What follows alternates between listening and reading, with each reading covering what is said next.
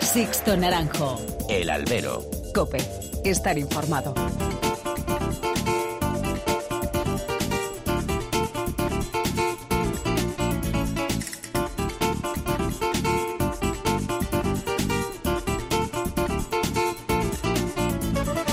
¿Qué tal? Muy buenas y bienvenidos a esta nueva emisión del Albero, a la cita con los toros que tenéis todas las semanas aquí en cope.es. Han recibido un cordial saludo de quien nos habla de Sixto Naranjo, en nombre de todo el equipo que realiza este programa. Veo al mundo taurino un poco venido abajo, ¿eh? En las últimas semanas, tras la toma de posesión del nuevo gobierno socialcomunista, parece que ha sentado fatal al ánimo y al optimismo en el sector. No es que tengamos que estar contentos, porque motivos no hay, pero tampoco podemos esperar humillados el fin de la tauromaquia cual golpe de verduguillo. Victorino Martín ya lo dijo aquí en el albero la pasada semana. Hay que estar expectantes, en estado de alerta por lo que nos pueda venir. Pero no creo sobre todo no creo acertado si digo que el nuevo gobierno no irá a la batalla contra la fiesta a pecho descubierto. Creo que serán más civilinos, pero que nadie olvide que la ley nos ampara. Ya lo ha demostrado la Fundación en sus últimos años ante los ataques de ayuntamientos, por ejemplo. Parece que hemos olvidado de un plumazo la grandeza que encierra este espectáculo y de la fuerza vital que aún hoy mantiene. Debemos cambiar ese estado de ánimo y pregonar que la fiesta está muy viva. Es verdad que la fuerza social ha menguado en las últimas décadas, que el sector, por su inmovilismo, no ha sabido amoldarse a los nuevos tiempos y que los costes de producción están lastrando la organización de muchos festejos. Pero retomaremos la moral cuando volvamos a ver al público llenando las plazas de Valencia, de Castellón, de Sevilla, de Madrid. Permitidme ser optimistas. La retomaremos cuando veamos que la toromaquia popular, la del toro en la calle, sigue moviendo miles y miles de personas al reclamo de un toro en la calle. Ahí radica nuestra fuerza. Somos una minoría a la que nos asiste la fuerza moral de un espectáculo marcado por una ética inigualable. Un ejemplo de la cultura de España más auténtica, alejada de modas y que ha resistido al acoso de políticos, de papas, de gobernantes. Somos amantes de un arte milenario que hunde sus raíces en lo más profundo de nuestro ser y que ha sido exportada y asumida por países de nuestro entorno y de más allá del Atlántico. Debemos alzar la voz y sentirnos orgullosos de lo que somos, aficionados a los toros. Eso nadie nos lo podrá arrebatar y si alguien nos hacerlo, deberemos dar un paso al frente para plantar batalla. Seamos optimistas. Comenzamos.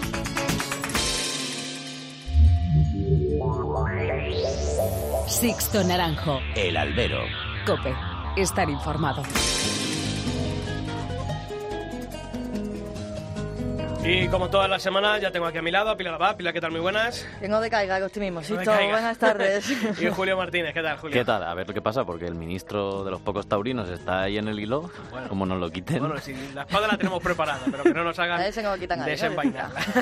bueno, pues hay que comenzar, como hacemos todas las semanas aquí en Albero, a conocer los principales temas que ha dejado el mundo del toro durante estos últimos siete días. Pilar. Olivenza presenta su feria con una amplia presencia de figuras y con una corrida de toros menos que en años anteriores. La Feria de la Magdalena de Castellón cierra sus carteles con todas las figuras del toreo y con un guiño torista con la corrida de Adolfo Martín. El festival a beneficio de los cirujanos taurinos cierra un cartel que se celebrará el 29 de febrero en la plaza burgalesa de Aranda de Duero. La Plaza Alcarreña de Brihuega anuncia para el 18 de abril su corrida de primavera con un cartel que conforman Enrique Ponce, Morante José María Man- y José María Manzanares ante toros de Juan Pedro Domecq. Jaén abrirá su temporada el 4 de abril con el debut de hierro de Victorino Martín en el de la Alameda. El Soro mejora tras serle retirada la prótesis de rodilla que le produjo una sepsis que le dejó en estado grave. Y tengamos que abrir de nuevo el capítulo de apoderamientos. Ginés Marín ha roto con la FIT tras cinco temporadas de relación profesional. Y ya sabéis que tenemos abiertos todos los canales de comunicación entre vosotros y esta redacción, mails y redes sociales, Pilar. Empezamos por los correos, albero.cope.es o toros.cope.es. En Facebook, muy fácil, buscáis alberocope y en Twitter, arroba alberocope. Bueno, pues esta semana hemos querido conocer qué habéis comentado, qué habéis dicho en las redes sociales sobre los carteles de Castellón y de Olivenza, que son los primeros que ya han salido a la calle y que se han presentado en esta última semana.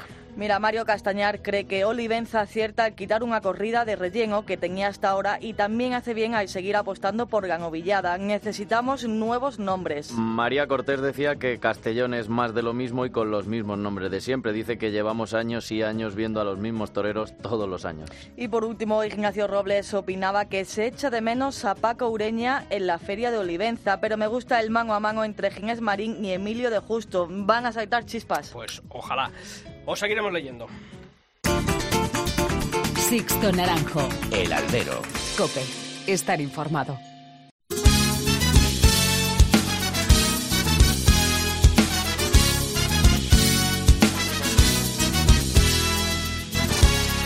Mira que le he suplicado que perdone mis errores, que yo ya la he perdonado. Mira que se lo he pedido, por favor que no se vaya, pero nada he conseguido. Nada de nada me ha servido rogarle que se quede aquí conmigo. Le he es el aire que respiro. Pero se va, se va, se, se, se va y me deja solo. Bueno, pues esta nueva edición del Albero lo vamos a comenzar hablando con un torero que yo creo que marcó la temporada de 2019 y está llamado con todas las de la ley también a marcar la temporada mm, de 2020. Fue uno de los diestros triunfadores, yo creo que así lo ha reconocido todo el mundo y sobre todo los aficionados. Han sido muchísimos los mensajes que durante estos meses hemos eh, leído, escuchado eh, sobre la actuación que tuvo el año pasado Emilio de Justo y yo creo que por eso teníamos que abrir esta semana este albero con él. Emilio, ¿qué tal? Muy buenas. Hola, Sisto, ¿qué tal? Bueno, oye, empiezas mm, la temporada ya, ¿no? Mañana en este miércoles en Valero de la Sierra, ¿no? En el festival de, de allí, de esta localidad salmantina. Sí, mañana vamos a tocar un festival muy bonito, una cosa que bueno, que es muy tradicional, ¿no? Y que un festival que tiene mucho arraigo en un pueblo de Salamanca que se llama Valero y, y bueno, pues con mucha ilusión de empezar y de disfrutar del toreo y de los aficionados, ¿no? Fíjate, yo estaba diciendo, has sido uno de los toreros que marcaron la temporada de 2019, está a punto de comenzar la de 2020. Eh, ¿Qué es más complicado, viniendo de dónde vienes, Emilio? ¿E- ¿Ese asalto a la cumbre o el ahora que has llegado a ella mantenerte? ¿Cómo, no sé, cuándo estás tú más presionado? ¿Cómo te ves tú, bueno, pues con esa responsabilidad? Bueno, todavía queda mucho, ¿no? Por, por, por andar y por conseguir, porque es una profesión que todos los días tienes que, que demostrar muchas cosas y, bueno, no solamente creo que el toreo es una temporada dos temporadas en las que puedas haber estado a buen nivel, ¿no? Creo que, que es una exigencia e- exigencia constante de, todo el mundo y, y hay que estar a esa altura, ¿no? Que, que la gente te exige. Y, y bueno, pues a lo que dices, sí que es cierto que mantenerse es muy difícil porque mantener esa regularidad todos los días, sobre todo en las plazas importantes, donde sale un toro muy serio, donde compites con compañeros a gran nivel, pues yo creo que mantener esa, ese nivel y mantener eh, el crédito siempre en positivo no es fácil, la verdad. Te voy a hacer una pregunta muy clara y muy... Mm, ¿Te consideras figura del toreo ya? Por supuestísimo que no, ni mucho menos ni, ni la mitad de ello. O sea, queda, queda muchísimo ahora mismo y, y ahora mismo yo creo que soy un torero que, que tiene una proyección bonita para lograr algún día pues ser lo que sueño, pero pero creo que ser figura del toreo son palabras mayores Mm. y yo no lo soy, de momento. ¿Qué te faltaría? Bueno, yo creo que una figura del toreo es eh, una constante de, de- de evolución y de triunfo de muchos años, los cuales todavía yo no he alcanzado, ¿no? Creo que, que hay que tener un respeto muy grande a esas palabras porque los que lo son y los que, han- lo que los han conseguido, eh, creo que han hecho cosas muy, muy importantes en el toreo que yo todavía no he hecho, pero sí que es cierto que considero que, que tengo una, una proyección y, y, un momento bonito en el que, quiero seguir, sobre todo creciendo como torero, ¿no? que es lo más importante, ¿no? O dar, dar pasos para, para seguir creciendo y para intentar cada día torear mejor y ser mejor. Y esa es mi, esa es mi meta ahora mismo a corto plazo y, y mi ilusión. Lo que yo creo que sí que tú notas y percibes es que tienes el favor del público, que el nombre de Emilio de Justo despierta mucho interés en- entre los aficionados.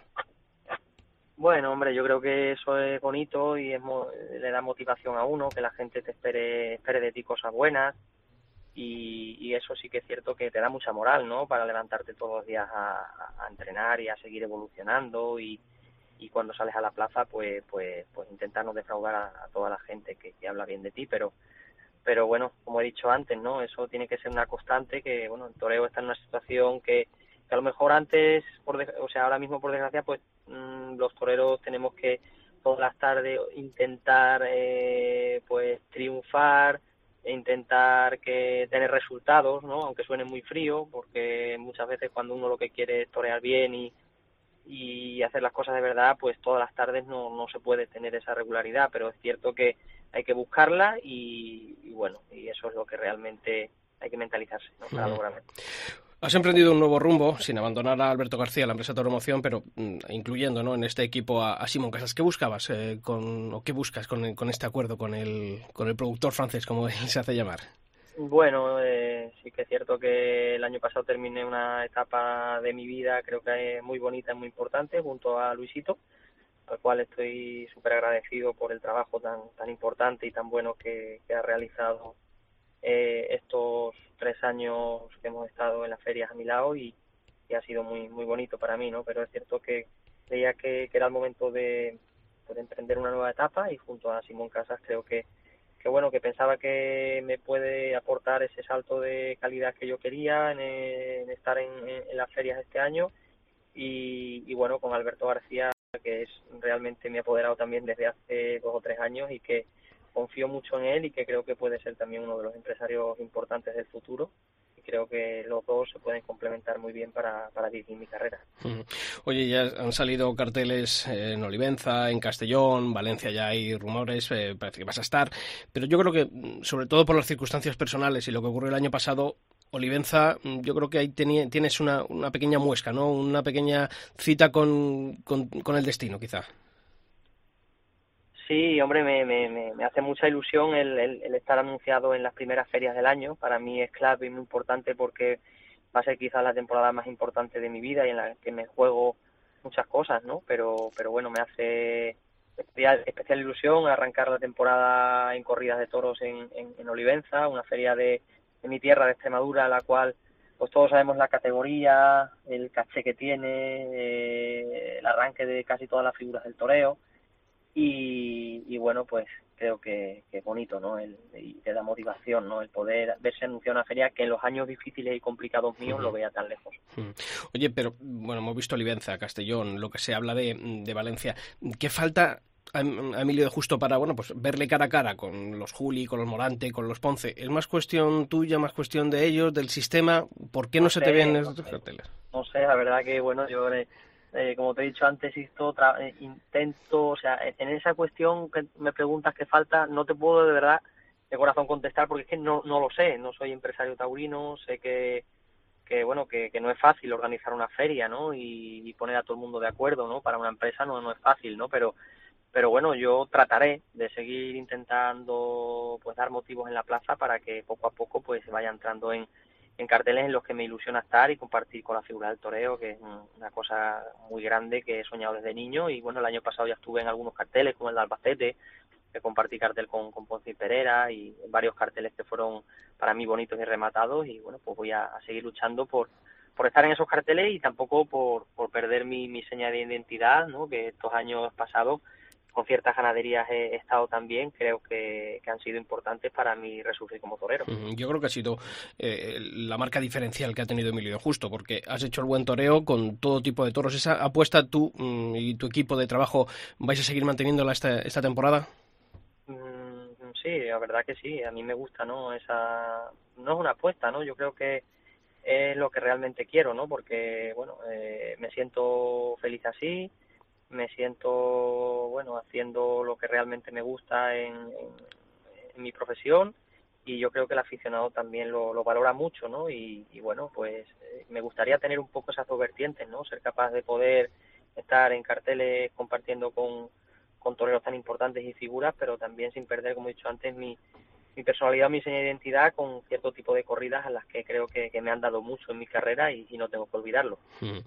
Emilio, si uno echa la, vista atrás, eh, fíjate, ¿no? Cuando tenías que irte a América a ese tipo de, corridas, un poquito exiliado de aquí porque eh, se habían olvidado de, Emilio de Justo. Yo creo que ahora cuando uno echa esa vista atrás, yo creo que todo ese esfuerzo eh, ha merecido la pena. Pero ¿hubo algún momento de duda en Emilio de Justo en este camino?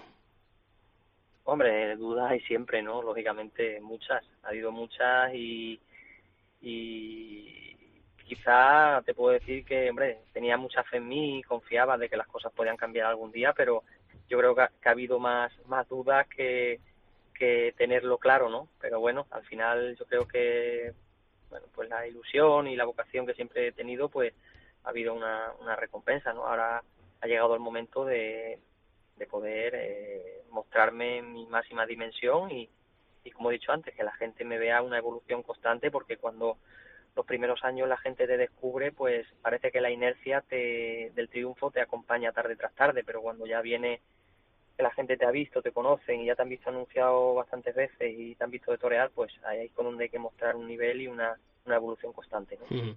Emilio, ¿qué meta te pones para este 2020? No sé si en lo artístico, en el tema regularidad, en adquirir un mayor pozo, más categoría. ¿Cuál es el objetivo, el principal objetivo que uno durante el invierno intenta plantearse?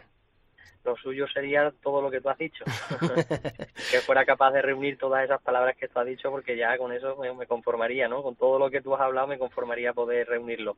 Pero bueno, todo se verá día a día, ¿listo? Y, y luego ya a final de temporada pues se hará el balance. Ahora mismo no te puedo decir lo que lo que puede pasar ni lo que puedo hacer porque muchas veces piensas hacer una cosa y te sale todo al revés. Oye, ¿y una plaza que te gustaría conquistar en este 2020 que, que en estos últimos años se te haya resistido, cuál sería? Bueno, me, me hace mucha ilusión estar, en todas las grandes ferias o intentar estar en las grandes ferias, pero sí que hay plazas que, que me motivan y me ilusionan mucho, ¿no? Eh, el año pasado en Sevilla me quedé a las puertas de un, de un triunfo grande con la corrida de Victorino y creo que dejó unas sensaciones muy bonitas, pero sí que es cierto que, me gustaría no redondear en Sevilla una plaza que, que, que, me, ilusiona mucho por, por, su forma de sentir y por su forma de, de bueno pues de esperar a los toreros con esa sensibilidad y una plaza que me, que me ilusiona mucho pero luego están otras como Madrid por supuesto a la que admiro y respeto mucho y otras más no Pamplona Bilbao Valencia Castellón o sea que este yo creo que todo, todas, todas ilusionan, todas ilusionan. ¿Va a haber algún gesto? El año pasado hubo San Cerrona con los toros de Victorino Martín. ¿Este año hay algo eh, por tu cabeza te bulle o este año eso, bueno, pues irá viéndose, depende de, la de cómo vaya surgiendo todo? Eh, eh, exactamente, de momento no hay nada pensado de, de, tipos así, cosas especiales, pero bueno, todo se verá, ¿no? a ver cómo va la temporada y estamos en el mes de enero y, y ahora pues no, no se puede decir pues realmente lo que lo que va a ocurrir, ¿no? Oye, y la última, eh, ¿te duele la situación de, Cáceres, de la capital, de, bueno, lo que parece, ¿no? Que, puede ocurrir este año y quedarse sin toros por temas políticos? Sí, me duele mucho, ¿no? Es mi tierra, es la plaza y la ciudad en la que vivo, en la que vivo. Bueno, estoy en Sanlúcar porque entreno aquí, pero mi, mi tierra es Cáceres y la plaza en la que siempre he entrenado y, me he hecho también como torero y, y bueno, pues me duele mucho la situación, ¿no? Por la que está pasando, ¿no? Que tengamos esa eh, esa dejadez política, esa ignorancia política en la que, bueno, les da igual, ¿no? Que la fiesta de los toros exista o no en Cáceres, cuando realmente creo que siempre la fiesta de los toros en Cáceres ha sido importantísima, hemos arrastrado mucha gente, mucha riqueza económica y de todos los aspectos y, creo que Extremadura y Cáceres es una tierra de grandiosos aficionados, de grandiosas ganaderías y una tierra muy taurina y que una plaza con tanta historia y tan bonita como la de Cáceres esté secuestrada políticamente hablando, creo que me da, eh, me da mucha pena. Emilio de Justo Torero, agradecerte como siempre la atención que tienes con el albero, con la cadena COPE y desearte toda la suerte del mundo para esta temporada 2020, que para Emilio ya comienza mañana mismo. Un fuerte abrazo, Torero. Venga, a vosotros un abrazo, gracias por todo.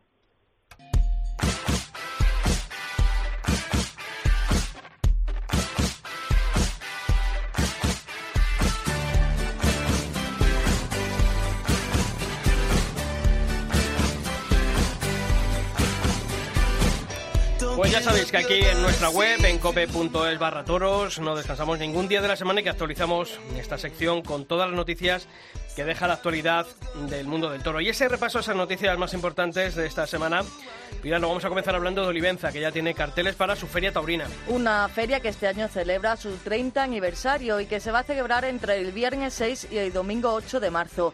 Una temporada más, Olivenza apuesta por las figuras clásicas en sus carteles, como Ponce, el Julio Manzanares, que regresa tras dos años de ausencia. Destacan las ausencias de Pereira y también de Talavante y Roca Rey, que harán su primer paseillo de Legaño en Arries y Valencia respectivamente. Olivenza anunció una corrida de toros menos que en años anteriores, aunque mantiene la novillada inaugural. Ya sabéis que podéis consultar los carteles completos en cope.es.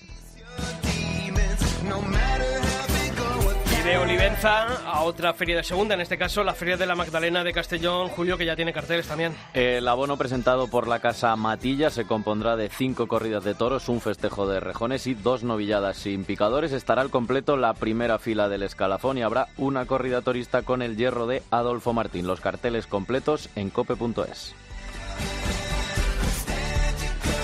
Y finalmente ya hay cartel para ese festival a beneficio de los cirujanos taurinos. Como ya informamos, la pasada semana se celebrará el día 29 en la Plaza Burgaguesa de Aranda de Duero. Seguirán reses de la familia Matilla para un cartel que compondrán Morante de la Puebla, José María Mazanares, Cayetano, Emilio de Justo, Pablo Aguado y el novillero El Rafi. Y en la Plaza de Toros de Jaén ya tienen fecha para inaugurar su temporada. Sí, este año Madrugadores será el sábado 4 de abril y para la ocasión la empresa Tauroemoción anunciará el debut de la ganadería de Vitorino Martín en el coso de la Alameda. Los beneficios de esta corrida de toros irán destinados a la Junta Provincial de la Asociación Española contra el Cáncer. Y en el capítulo de apoderamientos, una ruptura pilar. La de Ginés Marín con la empresa Fusión Internacional de la Tauromaquia, la FIT, una relación profesional que ha durado cinco años y que llegaba a su fin la pasada semana. Y seguimos pendientes y esperanzados por el estado de salud del Soro. El torero valenciano, que la pasada semana volvió a ser ingresado por culpa de una sepsis y un fallo renal, mejora tras pasar por el quirófano para serle retirada la prótesis de rodilla que llevaba desde hace años y que le había provocado la infección. Ya ha abandonado la UCI y se encuentra en, la, en planta en el Hospital de Valencia. Pues nos alegramos muchísimo ya del buen estado de salud y esperemos pronto verle por las plazas de toros a Vicente Ruiz del Soro. Y como todos los años, en esta época de invierno abrimos capítulo para vosotros, para esas peñas, asociaciones taurinas, que durante estas semanas, bueno, pues tenéis una época llena, llena de actividades y así se demuestra en todos esos correos que nos llegáis, hacéis llegar a nuestros dos mails, albero.cope.es y toros.cope.es. Pilar, ¿por dónde empezamos? Empezamos en Madrid, insisto, en el aula de tauromaquia de la Universidad San Pablo CEU, que contará este jueves con Antonio Fernández Casado, expresidente del Club Cocherito de Bilbao. Disertará sobre las relaciones entre Joseguito y Gallo con el empresario Julián Echeverría, gestor de la Plaza de Madrid entre los años 1913 y 1917. La cita a las siete y media de la tarde en el aula magna de la Facultad de Derecho de CEU. Y ese mismo día la Asociación El Toro cerrará su ciclo de tertulias invernales con la presencia de Mateo Carreño, veedor de la Plaza de Toros de las Ventas y de Ceret, entre otras. Será a partir de las 8 de la tarde en el restaurante Puerta Grande, muy cerquita de las ventas. Y la localidad zaragozana de Zuera celebra este viernes 31 de enero una charla coloquio bajo el título ¿Qué hay detrás de un festejo taurino? En ella intervendrán Alberto Floría, director de gestoría taurina de la capilla, Daniel Agudo, gerente de Ruedo Bravo, José Manuel Sagazar, concejal de festejos de Zuera, Raúl Jiménez, ganadero local e Imanol Sánchez, matador de toros y director de Lidia. Y concluimos este repaso a esas actividades. El sábado 1 de febrero a las 7 de la tarde se va a celebrar en la Casa de la Cultura Alfonso X el Sabio de Guadarrama, en Madrid. La conferencia que bajo el título Cirujano de Plaza de Toros va a ofrecer el doctor Enrique Crespo. Pues ya sabéis, albero.cope.es y toros.cope.es. Las actividades de vuestras peñas aquí en el albero.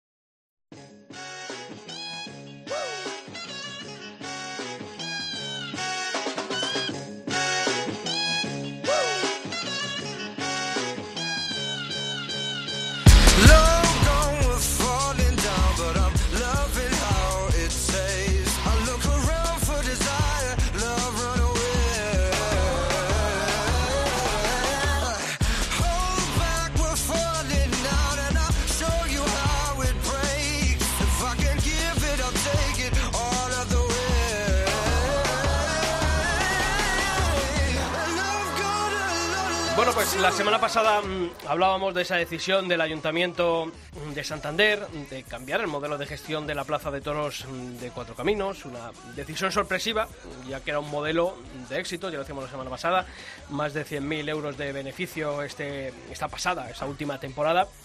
Y bueno, pues queríamos conocer, ¿no? En esta nueva edición del Albero un poquito más en profundidad los detalles y, y cómo ha caído esa, esa, decisión del ayuntamiento entre, entre la afición. Así que vamos a abrir ese capítulo, esta ronda que vamos a hacer ahí con la afición de, de, Santander para conocer todo, todo ello. Y para comenzar, tengo que saludar a un buen amigo con quien paso unas ferias de Santiago de Santander pues tremenda porque me lo, me lo pone muy fácil y porque es un gusto siempre tenerle allí en las tertulias de Cope Cantabria. Es Indalecio Sobrino, es miembro del Consejo de Administración de la Plaza de Toros de Santander y está aquí en el Albero.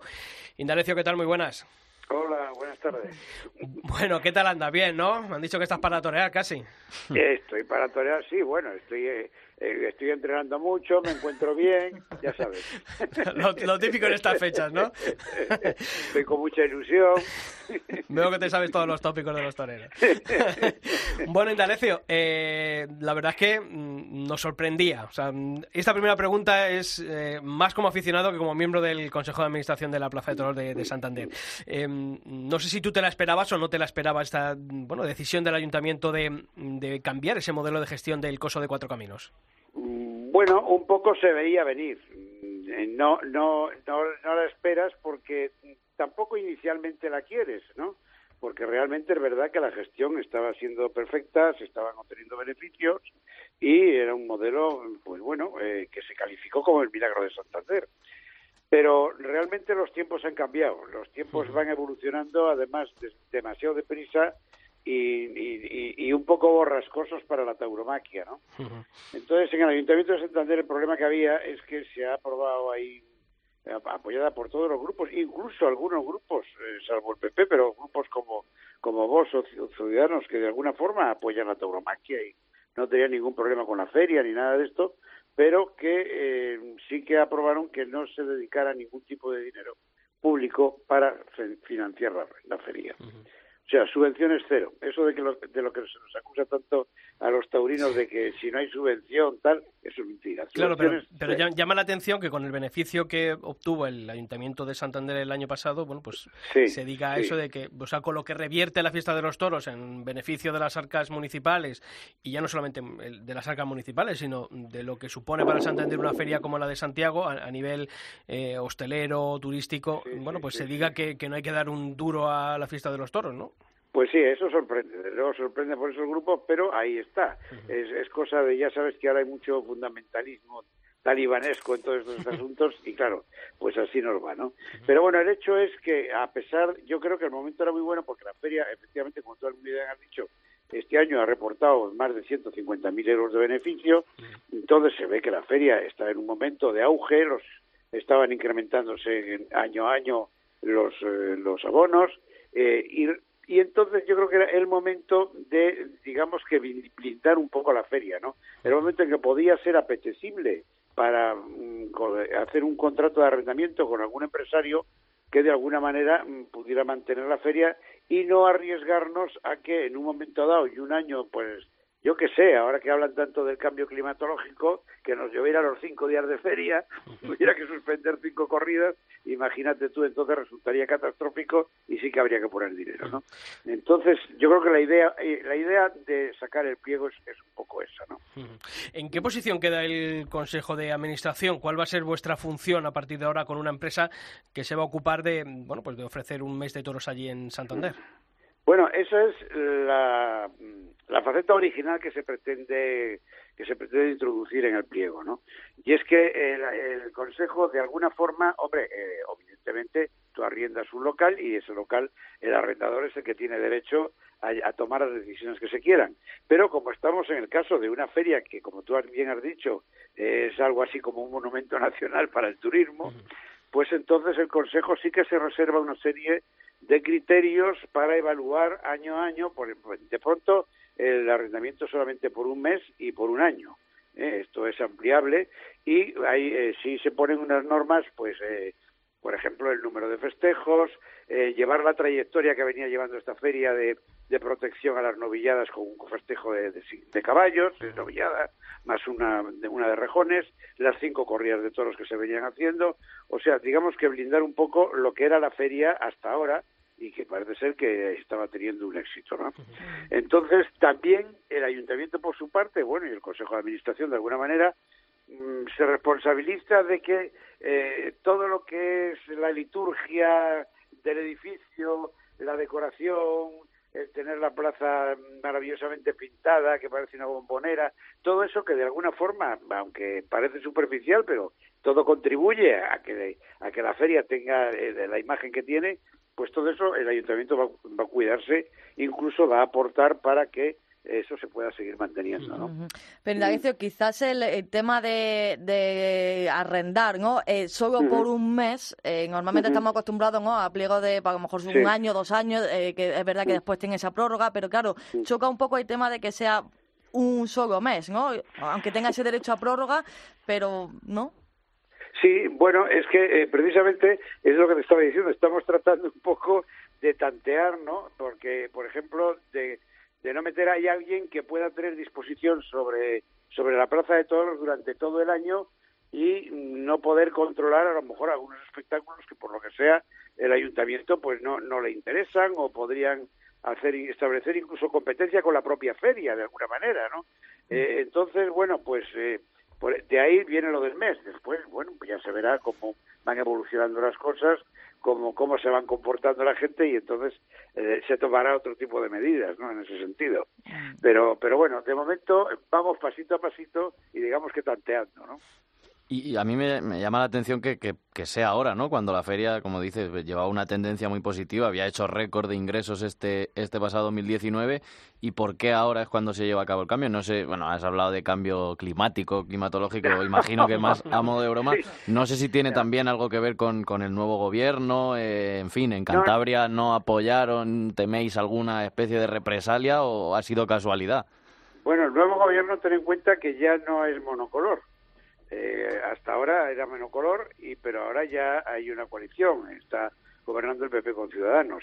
Entonces, de no, yo hablo, hablo a nivel nacional, el hecho de que justo haya ah, salido esta noticia cuando cambia el gobierno y, en fin, todo lo que pasó con el Partido Regionalista Cántabro y demás, que no apoyó y se habló de represalias.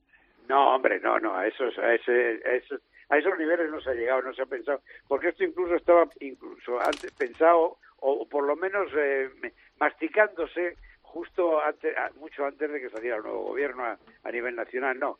Eh, connotaciones nacionales no tiene ninguna, lógicamente, porque tampoco tendría mm, bueno ningún peso cualquier decisión en ese sentido, a no ser que viniera una prohibición taxativa, etcétera, etcétera, ¿no? Pero vamos, no, eso no, no, no. No, yo creo que simplemente se ha adoptado ahora, a pesar de que efectivamente los resultados son buenos, porque es cuando se puede se puede tentar a los empresarios.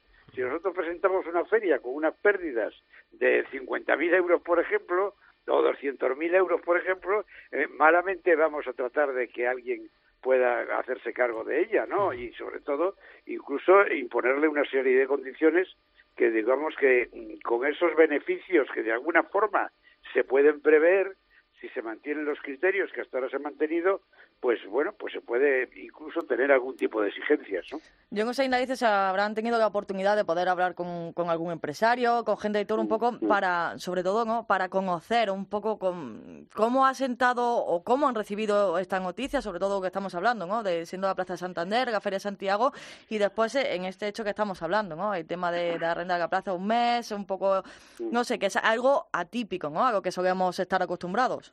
Sí, sí, realmente es atípico. bueno, porque hay otra serie de condiciones, claro. Estamos hablando de esto, pero, eh, por ejemplo, el pliego contempla el que hay que respetar el, personal, el, que existente ya en la plaza. El pliego también contempla que hay que respetar, eh, digamos, que los convenios que si el Consejo hubiera mantenido con las peñas. En fin, eh, se trata de, de que hay una cosa clara en el éxito de la Feria de Santander, y es que en la ciudad, el pueblo, lo ha cogido un, un, poco como cosa suya. Yo creo que participan, es como si participaran en la confección de la feria, ¿no? Eso, aunque realmente ya no va a ser tan así, pero se, se trata de que de alguna manera eh, la, la, apariencia sea la misma, que la gente no note grandes cambios en ese aspecto, ¿no? Pues Entonces, bueno, pues eh, de ahí viene eh, sí, esas peculiaridades que existen en el pliego y que me preguntabas que cómo ha caído entre la gente del toro, pues todavía es un poco pronto para sopesarlo, porque no no hemos tenido contactos directos de momento. ¿Cuáles, ¿cuáles van a ser los plazos, Indalecio, que vais a marcar para...? Los, los plazos, no, los plazos son bastante cortos, porque mm, desde la publicación que creo que fue el martes pasado, o sea, hace una semana. Sí, sí. Eh, el miércoles me parece que salió ya publicado en un diario de tirada. O el miércoles, sí. el miércoles, creo que se publicó en el mundo, sí. Bueno, pues a partir del miércoles son 20 días naturales. Naturales, no, no, no laborables, naturales. O sea que, no sé, calculo que... es el 11, el 11 de febrero, me parece, pues por ahí. ¿no? Hay que ir afinando mucho los empresarios porque plazo, plazo, eh, bueno, yo creo que es una feria consolidada, yo creo que es una plaza donde se puede trabajar y esperemos que sea por el bien de, esa feria de, de Santiago. Indalecio Sobrino, miembro del Consejo de Administración de la Plaza de Toros de Santander y sobre todo buen amigo, que ya va quedando menos para que llegue esa feria de Santiago y, ya nos, podemos ver. ¿eh? Un abrazo, Indalecio. a ver si, a, ver si da buen resultado y, Venga. lo celebramos. Eso, eso es lo que esperamos todos.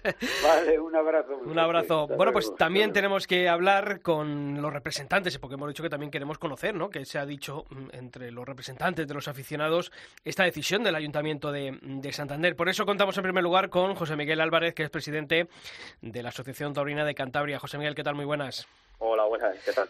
Bueno, pues, eh, mm, oye, vosotros como Asociación Taurina de Cantabria, eh, ¿creéis que ha sido una decisión acertada del Ayuntamiento? ¿Creéis que no se tenía que haber tocado este modelo de gestión que estaba, bueno, pues haciendo las cosas bien hasta ahora? Nosotros estamos ahora mismo muy preocupados y con mucho miedo sobre lo que puede venir, porque estamos totalmente en contra de la decisión que se ha tomado, porque nos parece cuando menos extraño que una feria que está ya consolidada, que cada vez va a más, que desde el año 2014 que había 2.680 abonados, al 2019 en cinco años se consiguió se consiguió la cifra de 4.300 abonados y mil de ellos abonos jóvenes de menos de 25 años, pues es una feria que, que no necesitaba no necesitaba hacer modificaciones. ¿Por qué? Nosotros nos preguntamos por qué cuando algo funciona lo cambiamos. Hmm. Es lo que no entendemos. Santander era el modelo Santander era un modelo ejemplar en el mundo entero era un modelo por el cual eh, todos los aficionados de, otros lugares de, España y del mundo nos envidiaban. Una feria totalmente transparente en la que siempre sabíamos el número de entradas que se vendían, el número de asistentes, las cuentas.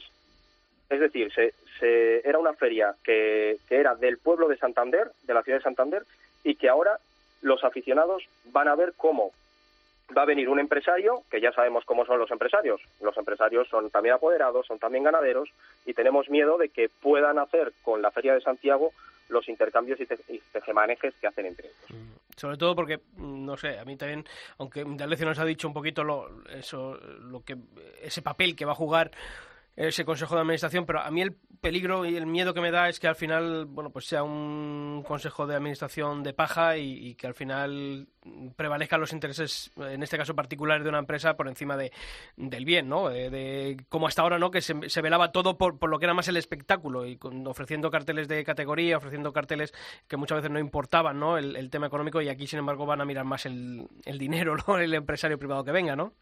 Sí, es que de hecho por mucho que quiera decir la alcaldesa y los miembros del Consejo que el Consejo de Administración va a controlarlo todo, a nosotros no nos engañan. Es decir, nosotros sabemos cómo funciona el mundo del toro, somos aficionados, sabemos eh, las plazas que han hundido determinados empresarios, porque quedamos muy cerca de Bilbao, que es una feria que está ahora mismo prácticamente hundida. Estamos muy cerca de San Sebastián, que hemos vivido como durante tres o cuatro años no hubo feria. Estamos muy cerca de Vitoria, que desde 2016 no tiene toros. Estamos muy cerca de Zaragoza, que ahora ha remontado, pero hemos visto cuando estuvo a punto de, no, estuvo desahuciada prácticamente, Burgos, Logroño. Es decir, nosotros estamos muy cerca y vamos a muchas ferias. Entonces, lo que no nos puede, no puede pretender eh, la alcaldesa, ni el Ayuntamiento de Santander, ni los políticos, es que nos digan que, esta decisión es, una decisión muy meditada, muy consensuada y que es por el bien de la, de la feria de, de Santiago de Santander. Mm. No, Eh, nos, no nos puede engañar. Mm, Parece más como un puedo, no quiero, quiero, no puedo. Es decir, eh, como bien estabais diciendo, como nos ha contado Indaguecio, es decir, vale, ofrecemos un mes, ¿no? Eh, se arrenda la plaza por un mes. Es verdad, como estabais diciendo y apuntando, que el ayuntamiento en otra serie de cosas va a seguir estando ahí, y, pero claro, es decir, vamos a hacer una prueba eh, y, eso, es decir, vamos a un mes porque tampoco queremos que nadie tenga la plaza eh, para su uso durante un año. Eh, es, un, do- es- poco es un todo- doble riesgo, ¿no? por Porque eso por un lado digo, puedes decir que se centre única y exclusivamente en lo taurino, pero también otras empresas al final luego también buscan ese otro rendimiento extrataurino a las plazas. Claro, que pues no por eso digo aquí, que, ¿no? que- y para el empresario eso, eso también es bueno, ¿no? A la hora de acceder a un pliego de condiciones, el saber que tú vas a disponer de, de ese de ese local, por así decir, ¿no? Durante el año que puedas, eh, eso también para el empresario ayuda a solicitar esa plaza porque sabe que va a poder tener beneficios, ¿no? Eh, con, con esa plaza. Y después otra cosa también que nos decía Indaguecio, eh, que no quieren que eso repercuta, vaya a repercutir en la, eh, repercutir en la feria. No creo que ningún empresario en ningún momento vaya a hacer algo que vaya a repercutir eh, en la feria. Me refiero a la feria los días en los que se celebran allí los festejos Sí. taurinos, ¿no? Pero mira, hablando de los días, fíjate, fíjate es que el- la alcaldesa mm, ha tomado esta decisión. eh, di- ha- ella se ha escudado en, en el grupo político de Ciudadanos que dijo que no quería que se invirtiese ni un, ni un euro en, en los toros, ¿no? En la Feria de Santiago. Pero el pliego, ella dice que lo ha hecho consensuado, pero rápidamente salió el líder de Ciudadanos en Santander y dijo que era mentira, que es que el pliego se le comunicó a, a la miembro de Ciudadanos en el Consejo de Administración cinco días antes del, del propio Consejo. Es decir, que no ha habido consenso, no ha habido participación, porque aquí nosotros siempre ya teníamos miedo desde hace unos meses, siempre en diciembre, noviembre, diciembre, cuando hablábamos con miembros del Consejo, eh, siempre nos comentaban que las ganaderías ya estaban prácticamente elegidas, que habían ido al campo, y este año no estaba siendo así. Entonces, nos hemos reunido con varios miembros de- del Consejo de Administración de distintos grupos políticos, u otros independientes como Indalecio, y no sabían nada. No sabían nada que iba a pasar con la feria, no sabían nada de las ganaderías, y esto nos estaba mosqueando y nos estaba enfadando ya mucho y, y teníamos una cierta preocupación. Y cuando la alcaldesa se escuda en Ciudadanos y el de Ciudadanos dice que se ha enterado del pliego hace cinco días, aquí alguien miente, aquí nos están engañando, nos están tomando por tontos. Y la realidad es que las peñas no sabíamos nada. Todas las peñas con las que he hablado yo no sabían nada de que esto se iba, se iba a licitar. Nos ha cogido por sorpresa y se ha hecho a la chita callando y por la espalda. Entonces, nosotros estamos muy preocupados. La alcaldesa sabe que es una decisión que no iba a gustar a la gente. No va a gustar y lo ha querido hacer de una manera muy populista, es decir, como dejándonos a todos eh, nuestras prebendas. Las peñas tienen derecho a un tanto por ciento de descuento en los abonos y eso se mantiene. El empresario que venga no puede subir el precio de los abonos. Los empleados se subrogan. Las dos empleadas que están fijas durante todo el año en la Plaza de Toros, que si antes hacían poco ahora no tienen nada que hacer, van a seguir ahí.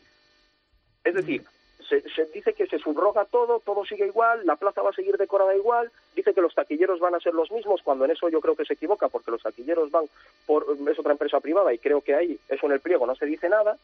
Entonces, y aquí algo nos engañan. Dicen que no quieren poner un duro público en los toros, pero la realidad es que el año pasado se pusieron 100.000 euros y se ganaron 150. Claro, yo, yo eso es lo que más echo en cara, ¿no? El, el- el- parece que ten- tener miedo, ¿no? En esa corriente de que ahora, bueno, pues con el tema de subvenciones, eh, ojo, que no salga un duro de una caja pública para, para promocionar. Oiga, que es que ustedes llevan muchos años eh, poniendo el cazo de, de los toros, ¿no? Entonces, no hay que tener miedo a decir, oiga, es que esto nosotros hacemos una inversión que nos reporta beneficios. O sea, creo que nadie puede ir en contra de una política que te deja beneficios económicos, ¿no? Mm, No lo sé. Efectivamente, Santander es una, es una feria que... Hombre, claro, si me dices, oye, hemos puesto 100.000 y hemos y al final hemos sacado de ingresos 80, hemos perdido 20.000 euros. Bueno, pues perdido. yo ahí puedo estar de acuerdo en que una entidad pública diga, oiga, pues hasta aquí hemos llegado y ahora, bueno, pues que si hay una empresa taurina que quiere hacerse cargo del coso, pues que, que se haga cargo, pero si no, es un poco lo que... eh, Julio, querías... Sí, bueno, eh, decía, antes Indalecio decía que esto se veía venir, y vosotros decís que las peñas ni se han enterado, les ha cogido por sorpresa, a nosotros también, vamos, la gente que, que, bueno, vemos Santander desde fuera, pues no nos lo imaginamos, y me acuerdo que en mayo o en junio hablábamos con, con la gente de Santander y nos contaban cómo organizaban la feria, y lo que decía Indalecio, ¿no? que como este año ha sido el de récord de ingresos, pues que era el año propicio para hacerlo, para venderle al empresario, que el volumen de negocio en Santander es eh, muy amplio y tal. Tú hablas también, eh, José Miguel, de, de la salud, ¿no? De la que goza Santander en ese sentido. Entonces no sé si crees que hay algo detrás, ¿no? Que, en fin, se lo quitan de en medio los políticos para dejarlo en manos de la empresa ese mesecito y bueno, y nosotros nos quitamos de, problemas pase lo que pase. Aquí la gente se olía ya algo mal cuando Bayeres ha venido a la Feria de Santiago en verano. cuando hemos visto aquí a Bayeres en Santander... Por el interés de quiero Andrés, ¿verdad? Con, con, una, con unas fiestas espectaculares, un ambiente increíble y todo envidiable y una feria con la salud con la que goza como la que goza Santander, pues ya nos empezamos a enfadar. Y cuando en noviembre y diciembre preguntábamos a miembros del consejo y no sabían nada de las ganaderías, no es que se viese venir, que sí, pero una cosa es que se vea venir y otra cosa es que cuando les preguntas a la alcaldesa, a miembros del consejo, te mientan en la cara. Dos opciones, o lo sabían y nos han engañado a todos, y que a mí me parece muy grave que, por ejemplo, yo que soy presidente de una peña con 225 miembros, que más de 100 de los miembros son menores de 25 años y dan un ambiente impresionante en Santander, pues que nos engañen en la cara. Vamos a ver, vamos a abrirle un poco a participación pública, danos 20 días a las peñas, cuéntanoslo, dinos, mira, eh, Ciudadanos no quiere que se invierta un duro público en los toros, tenemos un pacto con ellos y nos han puesto esta exigencia. Vamos a hacer un plazo de 20 días para que dentro del pliego que queremos hacer, la idea que tenemos os la contamos un poquito y tenéis 20 días para proponer. Ya te digo yo que las, las peñas que íbamos a proponer cosas íbamos a ser cuatro o cinco tirando por lo alto. Pero de esta manera, fíjate, la chapuza que era el pliego, ¿eh? El pliego, este año Santiago cae en sábado, el día de Santiago, el día 25 de julio. Y la feria estos años ha solido ser de domingo a sábado. Es decir, de domingo a sábado, cuando el chupinazo de inicio de fiestas va a ser el día 24 de julio, significaba que la feria iba a ser del 26 de julio al 1 de agosto. Que ya meternos en agosto ya nos parece pues, pues una faena para los, para los aficionados. Ya nos parece algo que es no pensar en, en el aficionado a los toros. Pero bueno, fuera de ello, eh, en el pliego, el día anterior a, ser el Consejo de Administración, pedimos una reunión urgente con uno de los miembros del Consejo, concretamente el concejal por Vox, porque preguntábamos a miembros del Consejo a ver de qué iba esto, se lo pedimos también a, la de Ciudadanos, pero no podía, no estaba en Santander y no podía reunirse con nosotros. Y pedimos una reunión urgente con alguien y encontramos al de Vox, el de Vox nos recibió. Entonces, más o menos eh, le dijimos, le advertimos de lo que podía contener y no podía contener ese pliego. No sabíamos los términos del pliego, pero una de las cosas que nos imaginábamos es que dentro del pliego no iban a señalar que el día 25 de Día de Santiago fuese a haber toros. Pues fíjate, si se hubiese esto abierto a participación ciudadana, que nosotros, que ahora lo hemos hecho a través de, del concejal de Vox, se ha obligado dentro del pliego a hacer una corrida de toros el día 25 de julio, pero que antes no estaba. Y otra de las de las enmiendas que, que, propuso y que se aprobó fue la, que las peñas pudiesen mantener sus actividades tradicionales durante la feria, porque por ejemplo hay peñas que uno de los días de feria hacen una actividad de siete peñas, siete causas, recogen alimentos para distintas entidades benéficas. Nosotros hacemos clases de toreo de salón por la mañana. Se hacen diversas actividades que no estaban contempladas en el pliego y puede venir el empresario que lo tiene alquilado y decir, no, no, aquí no se va a hacer nada. Como ya pasó en Vitoria en su momento y cuando los blusas se enfadaron con, con Serolo, pues al final ya vemos cómo está Vitoria, ¿no? que conoce no hace ni vacillas. Vamos a ver si ahí el Consejo de Administración está para lo que tiene que estar. Eh, José Miguel Álvarez Borbolla, presidente de la Asociación Torina de Cantabria, te damos las gracias por haber estado aquí en el Albero y exponer vuestras razones. Muy bien, gracias a vosotros. Y ahora tenemos que conocer también la opinión de, otro buen amigo, de Emilio de Cos, que es presidente de la Federación de Peñas Taurinas de Cantabria. Emilio, ¿qué tal? Muy buenas. Hola, muy buenas tardes. Bueno, eh, se lo hemos preguntado a Indalecio, se lo hemos preguntado a José Miguel, también te lo preguntamos a ti. ¿Tú esperabas esta decisión del, del ayuntamiento o te ha pillado de sorpresa? Bueno, en un, en, en, en un sí me ha pillado de sorpresa, pero en el otro se venía a venir de que esto con tanta es, es, la frase, perdóname Emilio, pero creo que va a ser la frase que, había, que los tres. Eh, nadie se lo esperaba, pero todos se veía venir. Hombre, eh, entiéndeme, mira, cuando tienes una sociedad política porque aquí hay mucho tema político. Cuando tienes una sociedad política donde ya por norma, sin saber por qué, están en contra del mundo del toro o de la tauromaquia, pues hombre, yo creo que, que ya empiezas a, moverte y a, y a, saber de que esto no va por buen camino. Si cuando encima los dirigentes políticos con voz y mando, como puede ser el Partido Socialista, ni, ni nada, ni dejan nadar, pues ya te puedes imaginar cómo puede terminar el tema. Y digo esto porque en muchas plazas de gran importancia donde el PSOE tiene voz y mando, pues ya has visto como en Valladolid, no a los toros y a esto y lo otro. Y si a eso le unimos los de Podemos, pues R que R. Y para colmo de los colmos, si te tocas con unos de ciudadanos que ni saben ni por dónde les pega el aire, pues al final también eh, el tema va en, en contra de, la autonomaquia. Yo la verdad que como presidente de la federación, porque a mí no me pasa ninguno de estos por la izquierda, ¿eh? también te lo digo yo, no me pasa ninguno, lo que sí te digo que la autonomaquia y los toros en, en general hacen un gran favor a la, a, la biodiversidad de esta nación y, la verdad es que es para mantenerlo. Da de comer a muchísimas familias. Pero es el, es el momento, mm, como eh, bueno, aducía Indalecio, de, sacar. sí, sí, perdón. Termino en decírtelo. Da, da el momento para esto y cuando tú tienes que vender algo, no lo puedes vender en quiebra porque nadie te lo va a pagar. Entonces, ¿qué haces?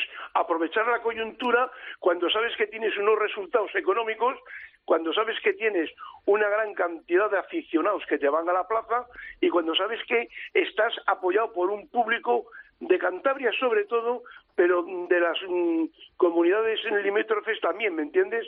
Y eso es para aprovecharlo.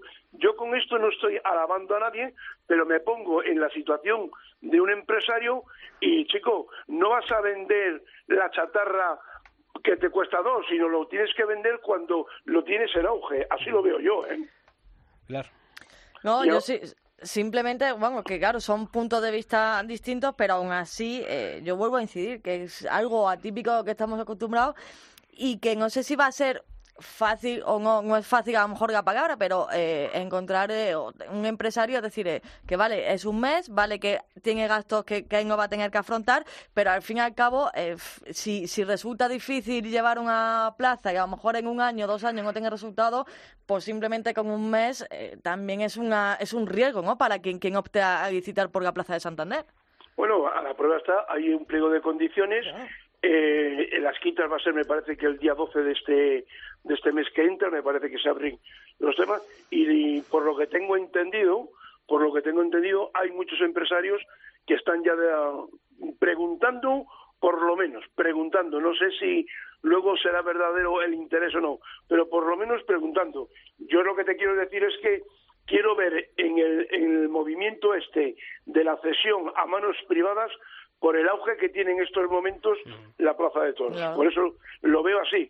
Y lo veo como, como el que tiene un negocio y dice, no voy a quitar esto ahora porque, están perdidas y no me van a dar nada. Me van a dar lo que ellos quieren y se acabó. Y de esta manera, pues puedes exigir. Eso es a lo que te voy, ¿eh? Claro, ya, pero, pero claro que pérdida, como estaba hablando antes, ¿no? Eh, si hubiera tenido algo que también estábamos contando antes, si hubiera tenido pérdida, a lo mejor puedes entender que opten a, abrir ese pliego, a abrir la plaza. Y por otro lado, eh, también como bien dicen, ¿no? Tengo un negocio que a lo mejor eh, me gustaría mantenerlo, ¿no? O quizás poco a poco voy a ir mm, dejándolo para ver si ya es otra persona quien se encarga de ello. Yo, mira, yo es que el tema, mm, yo sé de hoy explicar a la alcaldesa Hombre, sus lagunas puede tener, no digo que no, pero hay un tema que es que ella dijo bien claro y, estaba muy cerquita de ella cuando lo dijo que ella pretendía que la plaza estaría, eh, ¿cómo te diría yo?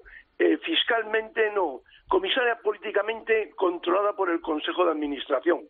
Hmm. Fíjate lo que te digo, lo, coges tú como empresa, pero vas a tener al Consejo que va a estar encima de todo el tema. Y si al año siguiente esto no pirula, tú no te quedas con la plaza. Quiero decir que el que te quedes por tres, el que salgas al concurso por tres años, no te da opción a ellos si en el primero metes la gamba. Es, así como, como lo explicó ella.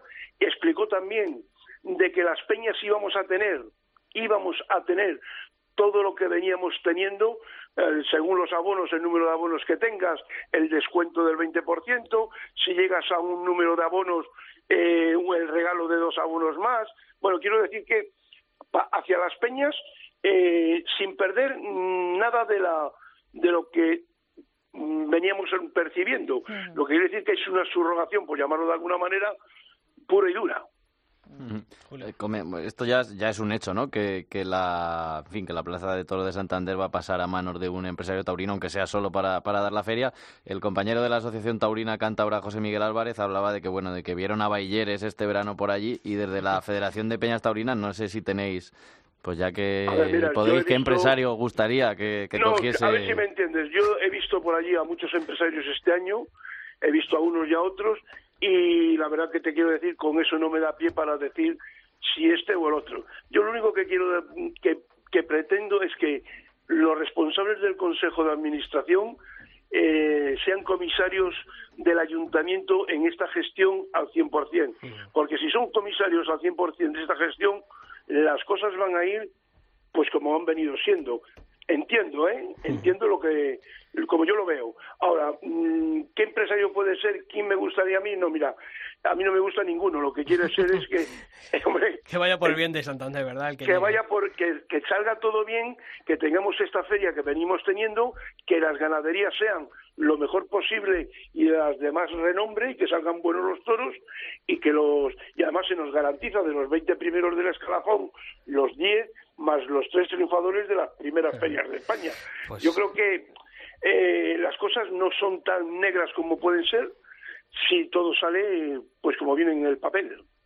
Pues es lo que esperamos. Emilio de Cos, presidente de la Federación de Peñas Torinas de Cantabria, gracias por haber estado aquí en el albero y haber ofrecido tu opinión sobre este tema. Seguiremos hablando. Un fuerte abrazo. Pues muchas gracias a vosotros y buenas tardes. Adiós.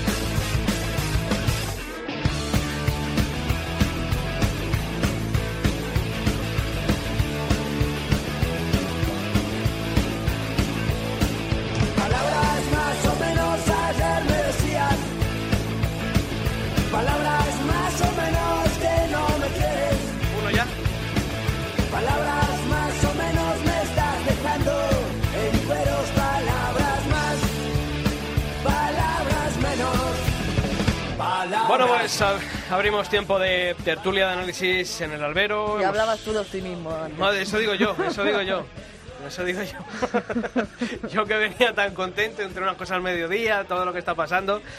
Pues la verdad que uno intenta, intenta aferrarse a, a Pero es que hay cosas que no se entienden. no, Realmente, no, no, no. O sea, es decir, eh, es que Yo creo que yo lo debo todo al, muchas veces al complejo del Partido Popular, en que sí defendemos la fiesta, pero luego Pero- intentamos que Pero no... lo que hemos estado hablando, estábamos hablando de, de Santander, Santander, un modelo es de gestión claro, o sea, es decir, yo... modélico. claro, o sea, yo va, que doy esto un mes, voy a ir probando, como bien decía ahora Emilio, o sea, yo tengo un negocio, como me está yendo, que es que encima no está yendo regular, pero me está yendo, voy a probar a ver si, y según sea, o sigo con ese negocio o ya lo dejo, ¿no? No sé, es, es complicado, la verdad, de, Pues de la verdad entender. es que sí. Bueno, pues para hablar, para analizar muchas cosas que están ocurriendo en el mundo del toro, contamos esta semana con Javier García Vaquero, con Juan García Tejedor, compañeros de Huelva y de Valladolid. Javier, desde Cope Huelva, ¿qué tal?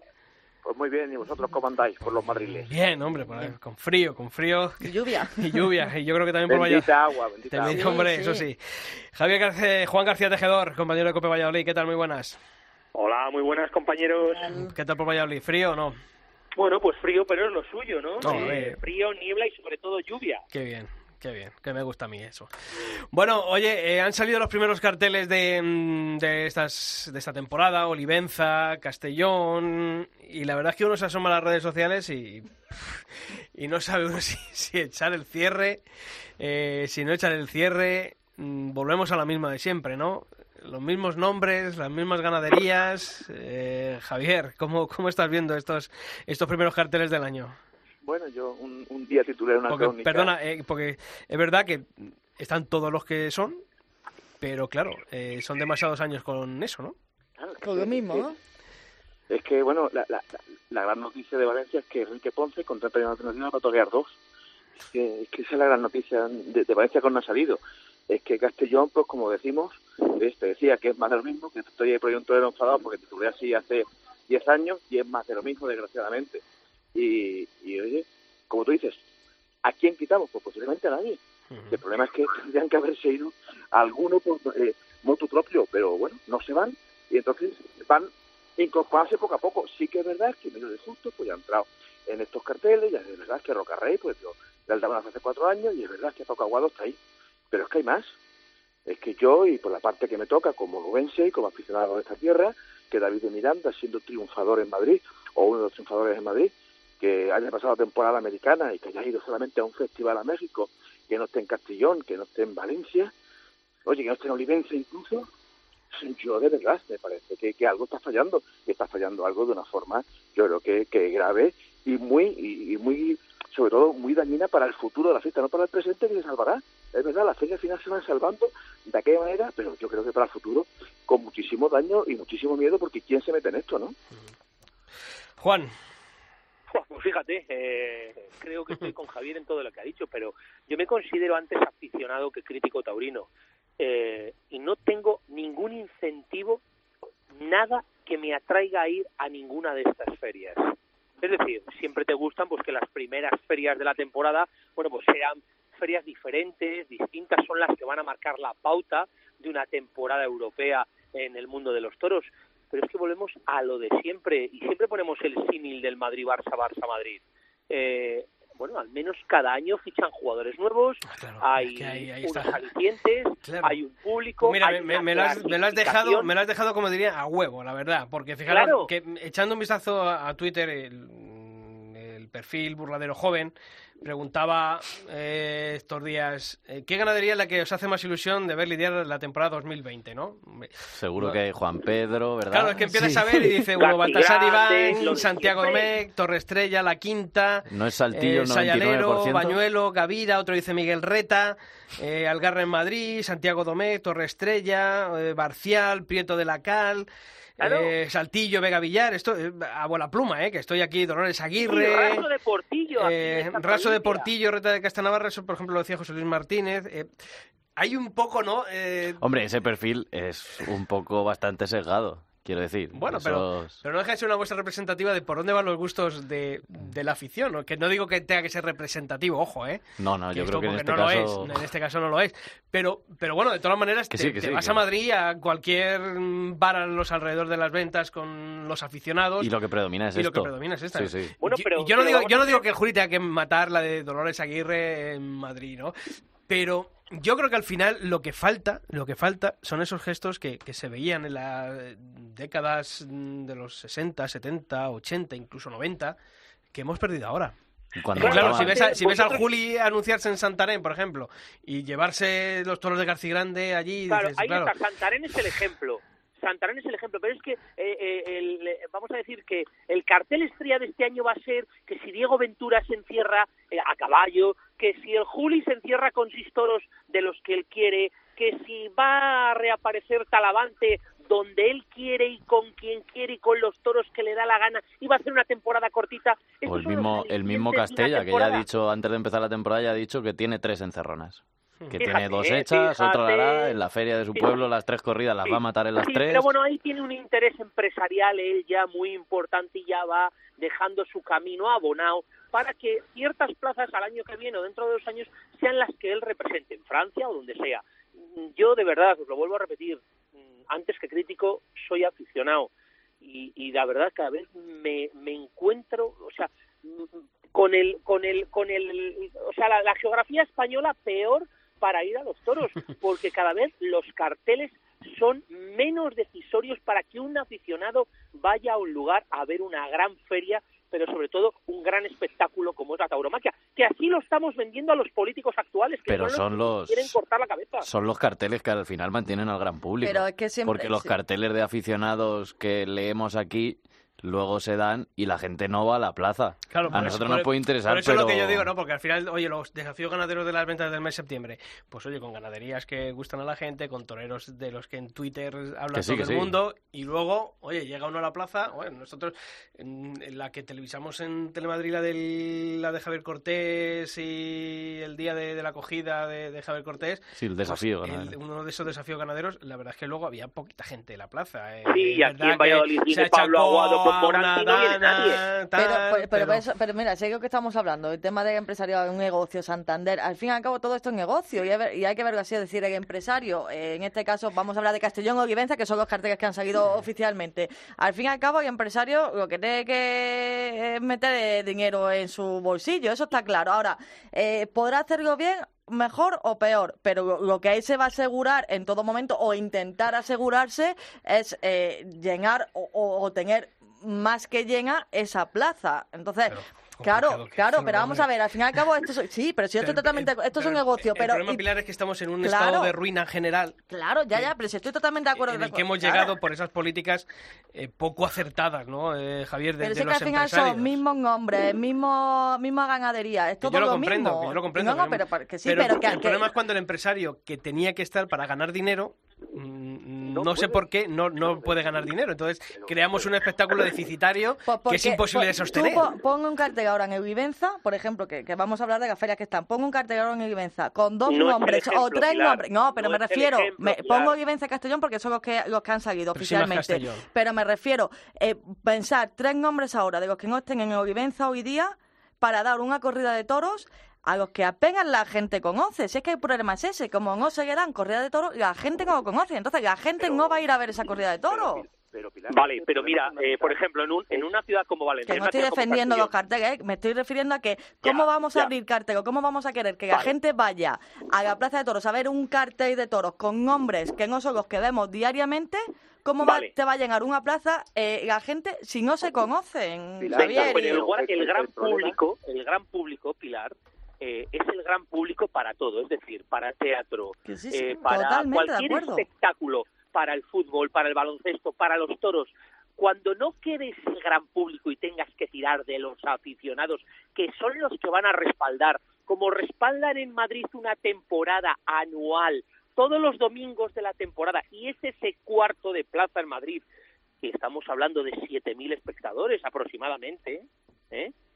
Cuando tengas que tirar de ellos, a lo mejor ese aficionado no va a los toros tampoco. Pero tampoco- Yo, yo- yo de, yo de todas las maneras que creo que al final el, el sistema está tan pervertido que, que lo que se ha creado es esa mm, economía de ruina en la que nos estamos Y moviendo. que no hay renovación. Habla del fútbol, renovación. del teatro, hay renovación, viene gente nueva, pero es que los Claro, que Y, vienen... luego- y luego, y, Claro. luego, y luego, aparte, eh, Javier, ahora eh, estamos con el tema de Sevilla, eh, Domingo Resurrección. Claro, eh, el empresario es también apoderado, eh, Morante ya sale anunciando en el Canal Toros que va a estar el Domingo de Resurrección, el Juli es uno de los triunfadores de- del año pasado en Sevilla, y ahora llega la gran cuestión, ¿no? ¿Roca Rey o Pablo Aguado? ¿Y los toros de ¿Y quién? los toros de quién? Que son de García Grande. Claro. Entonces, claro, Es- eh, es la guerra, Javier, claro, pero ¿quién- ya no. eh, ¿quién- eh, a- ahí, mm, si fuese por méritos, yo creo que están por encima las cuatro orejas de, de Pablo Aguado que, que esa faena de Roca Rey a un toro de cubillo, ¿no? Esa tarde de tres orejas. Pero claro, ahí ya provoca el, el qué interés tiene el empresario, si como empresario o como apoderado o no. Eh, al final es, es esa ese Claro, sistema pervertido. perversión absoluta que tú comentas. El, el problema de Sevilla parte del momento que estamos hablando mucho de los de los toreros, pero hoy los ganaderos doblan cuatro ganaderías en un ciclo de apenas Claro, 14 festejos. Claro. Es decir, ocho festejos van a ser las ganaderías y sabemos cuáles son. Y son todas grandes ganaderías, pero no pueden ser las cuatro. Y ese es el origen. Ahora, como tú dices, llega el domingo de resurrección. Oye, hay un interés ahí espúreo porque soy apoderado y porque soy además el empresario. Y, y soy apoderado además con, con cierta debilidad, que tengo que cuidar a mi poderdante porque si no se me va, que están intentando quitármelo. Entonces, mal- a claro. partir de ahí, Aguado tiene que estar. Es una evidencia. Morante, ¿por qué no estar Morante? Oye, Manzanares ha tenido la elegancia de irse a cambio de que después de ver en feria, me imagino que Hombre, es que yo en ese cartel me sobra Morante, obviamente. O sea, así Hombre, de claro. Dios. Así de claro. Por Dios. O sea, ya va totalmente. pegando Claro. petardazos un día sí y otro también. No Claro. puede venir ahora nada más que, pues bueno, por vestir el cartel, perdone. No estamos para vestir a nadie. Al Claro. revés, hay que mirar por esto. Y mm, a mí me parece que si nos quitamos de ver en una plaza de primera como Sevilla un duelo entre Pablo Aguado y Andrés Rocarrey, Sí, me parece también- que es estar, eh, y, o sea, ser un, un- un empresario con unas- una visión corta, no cortísima. O sea, Sí, me parece sería desaprovechar de ahora mismo un Vamos cartel que puede... Roca Rey es más figura que, que Aguado. Que Sí, pero que lleva cuatro pero- años ahí, oye, y, y puede decir que está años luz de Aguado, Camino, para mí. O, lo- o- o- o- o lo hacían absolutamente todo, Ordóñez lo hacía. Venga, méteme con la Pablo Romero Claro. y ponme a este. Pero si es que están, además, en sí, Madrid, en Sevilla. en los el rumores que es se el hablan es que están hablando de que, de que es Garci grande, de que el problema, porque cada uno dice Claro, un rumor, nadie contrasta Rey. luego tampoco, eso también es otra cosa que había que hablar, porque Pero cada uno dice un rumor, pero se pelean, Rodrigo, el se pelean por. Garci grande porque uno la quiere o el otro no. Joder, pues da una monstruo, ¿no? Si luego vemos monstruos por ahí que no tienen sentido ninguno con toreros que no le interesan a nadie y vemos 200 horas de toros. Que, señores, en Sevilla sí yo- tiene sentido, Dala, pero no, el problema es que los toros son de Garci grande, que no es que me digas que son Lo de, de tenemos reta. en Ciudad Rodrigo en carnavales, en una plaza de palos. Ya, no, no, sí, esa es, ot- Morante. esa es otra, o sea, no están, están en, en el festival de, o sea, de Ciudad Claro. Rodrigo, en el festival de. Aranda, están en el festival de Huelva y donde tendrían que estar, que es en el festival de la Fundación del Toro de Lidia, no están. No que, es el, que es el problema de las figuras también, ojo. Ahí está. Ojo, Claro, por- a, ojo. a eso voy. El, el, la, la, la confusión absoluta del equilibrio que tienen cogida toda la fuerza. Mira, eh, Sisto, yo... Y yo comprendo que Vitorino la semana pasada aquí tuvo que salir a contemporizar y que Sí, en claro, la ¿qué va a fundación, decir? yo lo comprendo, Claro, y yo- pero yo- hay que decir las cosas como son. Hombre, claro, tampoco pueden eso, Claro, es lógico. ¿no? Pero, Está- oye, pero para eso Que estamos sí, nosotros y lo decimos. Tienen, Oiga, más, tienen ¿qué- más festivales hechos que corridas de toros. Claro, Claro. ¿no? ¿Qué pinta la figura? ¿Qué pinta el Juli y Manzanares y Morante en el Festival de Ciudad Rodrigo? Con todos mis respetos. ¿eh? Claro, pero sí. Yo, no, yo no digo que en el, problema. en el Festival Pero- de los Médicos es obligatorio y es un fin que yo creo que es... Sí, que al final si quieres dinero tienen que ir ellos. Pero, pero Claro. por favor, que no estén en el, fundación, en el festival, de- que la fundación no puede organizar un festival eh, porque las figuras ponen problemas y ponen trabas. es que me parece que de verdad que es para Claro, es cerrar muy el complicado porque, Sisto, es lo que tú dices, Vitorino no que contemporice. Es que además nadie le dice que no. La expresión del apoderado, ¿sabes cuál es? No lo veo, déjame que hable. Entonces, al es que, es que no esa, es- visión cortoplacista, esa visión cortoplacista que tiene este mundo, eh, este mundo, pues hace que sea imposible que podamos avanzar, bueno, ya, ya no avanzar, incluso defendernos de, de- bueno, pues decía, yo venía tan contento con mi editorial No, no, aquí tocado. diciendo tal, pero la verdad es que Claro, eh, Sisto, pero, pero mira, eh, Sisto, yo, yo pre- preparando la- eh, hoy el programa, me acordaba de Kobe Bryant. Kobe Bryant ha sido fundamental, pero el hombre fundamental que levantó la NBA fue Devin Esther, Claro. un comisionado que empezó a decir, señores, ese, no se- no ese se ejemplo me lo han, juegan estos ese ejemplo me lo han puesto esta mañana. Yo eso Me la han lo puesto esta mañana relacionado con el mundo de los hace toros. ocho años y lo sigo defendiendo porque es imprescindible que alguien diga, usted está aquí y en este cartel hay una joven figura, uno, un, un- un consolidado y un aspirante y no pueden ser todos carteles ¿Cuál- de tres y, figuras y- sencillas y que cuál es, ¿Y cuál es el problema? Que mientras en otros espectáculos eh, el marketing, la promoción, eh, todo lo que rodea el vender el producto se ha puesto en manos de, profe- de profesionales. Sin embargo, Ay. aquí hemos seguido en manos, ahora mismo estamos en manos de hijos, nietos de, sin ningún tipo de preparación académica, que siguen Claro. gestionando esto como si fuesen Pero- los años 60, 70, Pero, y el- iba a decir la, porque por el golpetazo es tremendo, y claro. Y peor porque encima por lo menos, como bien decía antes, antes por lo menos sí que veías esa rivalidad entre los propios toreros intentaban, pero es que hoy ya ni eso. O sea, es decir, es que cuanto menos me pueda medir a mi enemigo, entre Sí, comillas, sí, claro, mejor. me, me Pero quito de, mejor. vamos, me quito de medio Mejor. o me lo quito. Hasta mi torero como José Tomás, yo no, no le puedo permitir que,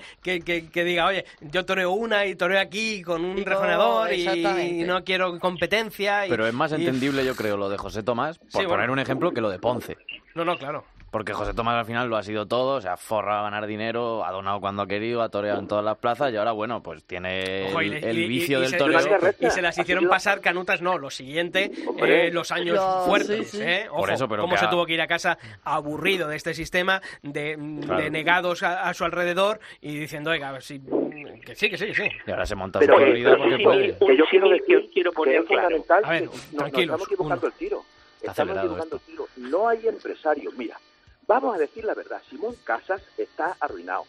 Su opera está arruinado. Su operita se fue de Madrid arruinado. Este año en la No, Feria claro. de Málaga han palmado en torno a 200.000 Claro, euros. Están todos por eso lo llevo diciendo. Estamos en un sistema en que no toreros. produce riqueza. En- Nos vamos a Santander todos. los ganaderos, quitando a los a los pilla cerca. No, no, pero, pero además, Javier, estamos en manos de unos toreros que cuando han venido mal dadas, ellos en vez de apretarse el cinturón, han querido seguir cobrando como en los años de vacas gordas cuando estaban las plazas llenas. Y ahora ni llevan a nadie a las plazas, ni, a, ni arrestan eso. Claro, G10. claro, pero por eso... acordarnos del G10. Vamos a Bueno, que, del que G10. nos hemos calentado tarde, pero bueno, va, va a haber tiempo antes de que empiece la temporada para seguir hablando. Javier García Vaquero, amigo, desde Cope Huelva, un fuerte abrazo. A ver si hemos arreglado algo, Ay, algo ya, porque falta. Gracias y buen rato. ¿eh? Y Juan García Tejedor, desde Cope Valladolid, un fuerte abrazo. Oye, el viernes en Viana de Cega, ¿verdad? Vende, vende la, la moto, hombre. En Viana de Cega estarás tú, estará José Ángel Gallego del diario Tribuna y luego va a estar eh, Antonio María Mateo, que es el, el cirujano jefe de la Plaza de Toros de Valladolid, pero sobre todo es el vicepresidente de los cirujanos taurinos españoles. Bueno, pues el viernes nos vemos allí en Valladolid, ¿vale? Vale, Un hasta luego. Bueno, nos hemos calentado y al final, no sé, un- me voy con sabor agridulce, ¿no? Sí, sin arreglar el mundo, que es lo que pasa el todo, todo efectivamente. invierno, pero bueno, vamos a vamos No, no, a no, tomar no, eh, si eso- una dosis eso de optimismo, eso lo venga. teníamos claro. Y sacando temas que de verdad son, son interesantes, Sí, sí. que al final parece que cuesta decir las cosas Sí, sí, no, cuando claro, son verdad. O la verdad que creemos que es, porque a veces nos tapan muchas cosas. No, no, claro. Nos ponemos incluso nosotros una misma tapa para no verlo. Abad, hasta la semana que viene. Hasta la semana que viene, chicos. Julio Martínez, también a ti, hasta Nos la semana vemos. que viene. Y a todos vosotros ya sabéis que la información taurina todos los días de la semana en nuestra web, en cope.es barra toros, y que nosotros volvemos aquí en el albero el próximo martes. ¡Feliz semana!